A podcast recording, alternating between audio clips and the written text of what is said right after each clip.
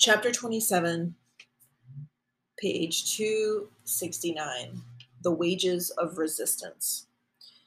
Two more stops lie ahead of us on this excursion eastward along the coast of Western Africa as we follow the Portuguese path of discovery during their historic navigational breakthroughs in the 15th century and the spreading tentacles of the Atlantic slave trade. I feel like he keeps going back to the 15th century at the beginning of every chapter. This is somewhat frustrating. In retracing this route, our priority has been to convey the complexity and localized variety in patterns and practices in the commerce and human beings between Europeans and Africans, before turning our attention to its devastating consequences.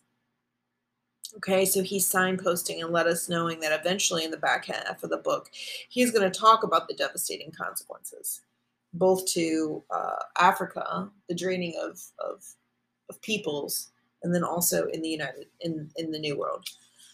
Like the other places we have spoken about in detail, the Bight of Biafra also became a high volume source of slaves, and yet with characteristics that set it apart from the slave in the Gold Coast. Some readers will recall Biafra was the name of the secessionist war from Nigeria in the late 1960s, one of the most terrible conflicts the continent saw in that era. This region, which stretches eastward from the Niger River Delta in modern Nigeria to the thick forests of Gabon, or Gabon, I'm not sure, situated to the south along the continent's long torso. So, again, here he's saying, using the word the long torso, this is a rhetorical strategy. Obviously, the body itself doesn't have a, or the continent itself doesn't have a torso, but by using the word torso, he is giving us a connotation that the continent itself, the landscape, is a body. It's personifying. He's he's personifying uh, the the landscape. Mm, would become one of the three leading sources of slaves sent across the Atlantic, accounting for roughly 1.6 million people in the 300 years after 1550. The numbers of captives it generated would be especially high in the second half of the 18th century. The Bight of Biafra merits close examination in part because it lacked a deep history of powerful state formation and of empire, and yet still proved capable of generating large numbers of slaves into the Atlantic market. Right? So, why did a large number of slaves come into the Atlantic market even though it wasn't part of a large empire. Because in the previous chapter, we saw how those empires like Dahomey, which rose up based on warfare, and so capturing prisoners of war with people who, although, quote, shared the same complexion, end quote, had very distinct identities and language groups. Um, let's see. This was achieved in good measure as a result of warfare between a confederation known as the Aro and a proliferation of smaller groups in a politically fragmented landscape. This region delivered its initial burst of slaves into the European market in the 1640s, probably as a result of localized war, before slowing in the latter decades of that century. The trade then picked up dramatically in the 1740s as the Aro expanded throughout the ethnically Igbo hinterland to the west and northwest. In doing so, it created some of the busiest slave markets of the continent, places with surviving names like Bonny, New Calabar, and Old Calabar, all in southwest, southeast Nigeria. And here I want to point out that there's an excellent book that I suggest you read at some point if you're super interested. It's called The Princes of Calabar. It's very short. It's probably not even 100 pages. I have both an electronic copy and a paper copy if you wish to read this. Um, this document is of the genre of a travel log. It's a it's a first document testimony. It actually looks at these two princes, African princes, that happened to get trafficked into the slave trade somewhere around 1676. There was this you know melee or fight that went down in the, one of the ports uh, in the in the Calabar River, and that these two individuals who were princes who were trading Africans to um, I think it was the Dutch or the British somehow got mixed up and captured and then sold to the New World, uh, sold into slavery. Now, one of the brothers actually came into contact with some of John Wesley's If you don't know who John Wesley is, he was a Methodist preacher and thinker. Um, one of his groups and connections, he became a Christian. Both of the brothers actually ended up in England. One of the brothers stayed and became an abolitionist and became a Christian and worked with Wesley in that movement. The other brother went back to Calabar and was like, I'm sorry, I got to make my money. I got to sell me some slaves. And he went back into it even after experiencing the slave trade himself. And he's and the the the document, this book, The Two Princes of Calabar, which I really wanted us to read, but yeah, it didn't happen. Um, actually gives voice to their own thoughts about this as first persons who experienced the slave trade and then how one brother decided to keep per- perpetuating the system and the other brother decided to try to stop it. It's very interesting. It's called the princes of calabar. You can google it. Look at it on google books. Um Negative attitudes towards Biafra and its people were conditioned firstly by the very high mortality rates associated with the region, which applied both to the Europeans who came to these parts to buy slaves and to the people they purchased. We got an asterisk. Virginia and Maryland became an important exception to these attitudes. According to the historian Michael A. Gomez, Igbos accounted, quote, for nearly one quarter of the total number of Africans imported to North America, placing them in a virtually first place tie with West Central Africans. Okay. Oh, wait, there's one more sentence. This heavy representation for people from this region of West Africa in what became the United States was due to the receptivity shown toward Igbo slaves in the tobacco growing Chesapeake region. It is worth recalling that the United States absorbed well under 4% of the overall population of slaves brought into the New World yeah, I was gonna say that. So he said that. Good job. So only one fourth of four percent. Well, so only four percent of the entire slave trade ended up in North America, and most of them went to Charleston. We know that area. Some of them obviously are in Virginia and Maryland. And of that 4%, one fourth of them were Igbo and primarily the rest were West Central Africans. Which remember, West Central Africans already had a long standing history with Christianity and Catholicism, right? Because the Capuchin monks were already down in the Congo and Central Af- Africa, um, Angola, Bala with Queen Njinga, right? So most of those people who were being shipped to South Carolina already sort of had a framework for understanding Christianity, okay? Because that's important about how things play out. Um, the latter died at a rate of over 18%, compared with the 10.8% who died after delivery to ship for Africa as a whole. Among traders and plantation owners, crudely racist stereotypes were developed about the purported ethnic characteristics of the residents of every region that produced large numbers of slaves. Bight of Biafra slaves were referred to disdainfully in Barbados in the 17th century as supernumerary Negroes, which means surplus or bottom of the barrel. Wow. Whites who came to the area to traffic in humans attributed the high mortality rates, both for themselves and for the Africans in Biafra, to the supposed prevalence of bad air there Okay, so bad air. That that's humors. That's that was that was science at this time. It, it goes back to medieval period, the medieval early early modern period of the humors. You know that that climates affected personalities. That cold air and humidity and hot air all affected the sickness of people's and your humors whether you were like phlegmatic or sanguine like that also predisposed people to certain illnesses. Of course we know now that that was just a stage in the evolution of medicine but not great right?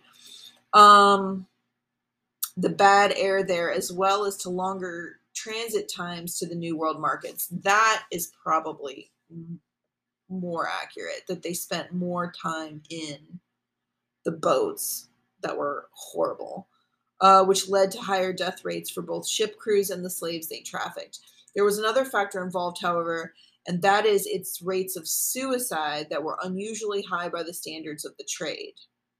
Okay, maybe he's going to speak to that right now. The market prejudice that slavers and plantation owners sustained against Igbos, whether in the slave market of the Biafran coast or those of the New World, held that they were short in height and, as one account put it, small, slender, weak, and tended towards a yellowish color. This counted against them at a time when blackness in slaves was conventionally deemed a sign of strength and hardiness. Wow.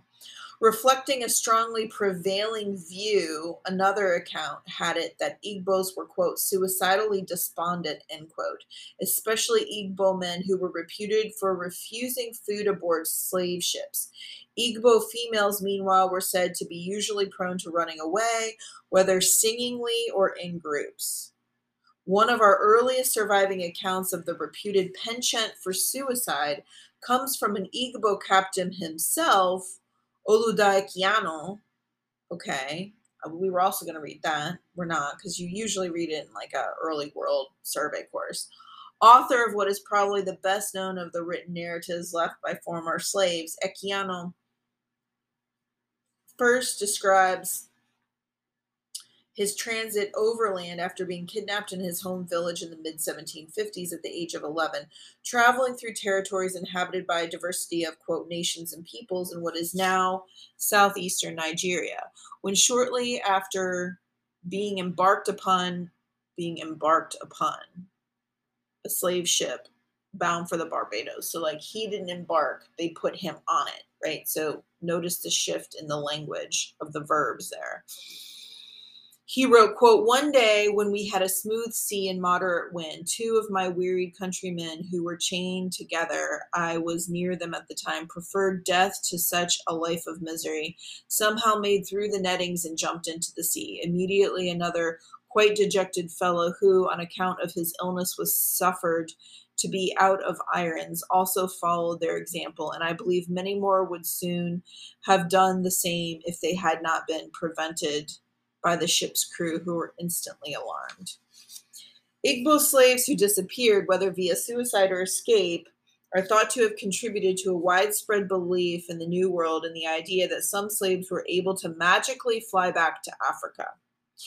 Yeah, and you see this in the literary discourse, and you've seen this in Shango. So, for example, in part one, uh, of Shango when some of the uh, African peoples are jumping off the boat and committing suicide you'll you'll see that this is this this would support right here in this secondary source supports that imagery and that literary device in the description. Also, you'll see other people who commit suicide, and then even in Shango, you see in different parts where the author speaks to the fact that the people uh, do go back to the home world or the old world, right? The Muntu. Um, in his classic book, Exchanging Our Country Marks The Transformation of African Identities in the Colonial Antebellum South, the historian Michael A. Gomez interprets these behaviors in connection with a deep Igbo religious belief in reincarnation.